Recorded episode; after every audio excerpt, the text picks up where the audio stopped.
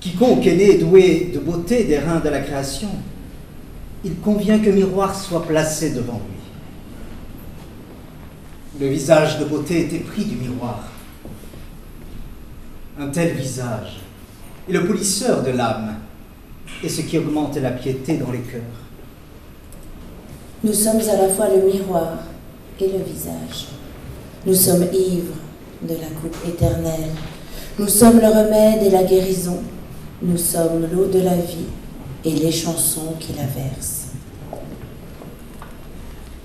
La douleur et le remords sont l'annonce de la grâce et de l'amitié de Dieu. Si tu découvres un défaut en ton frère, il te faut savoir qu'en toi-même ce défaut existe.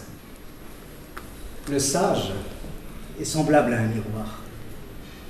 Tu vois en lui ta propre image, car le croyant est l'image du croyant.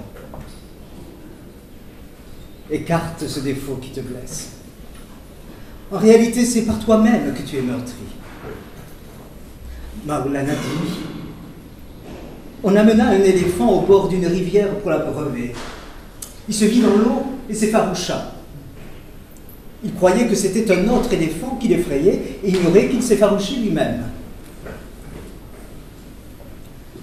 Tous les défauts, comme la tyrannie, la haine, l'envie, la cupidité, l'absence de pitié, l'orgueil,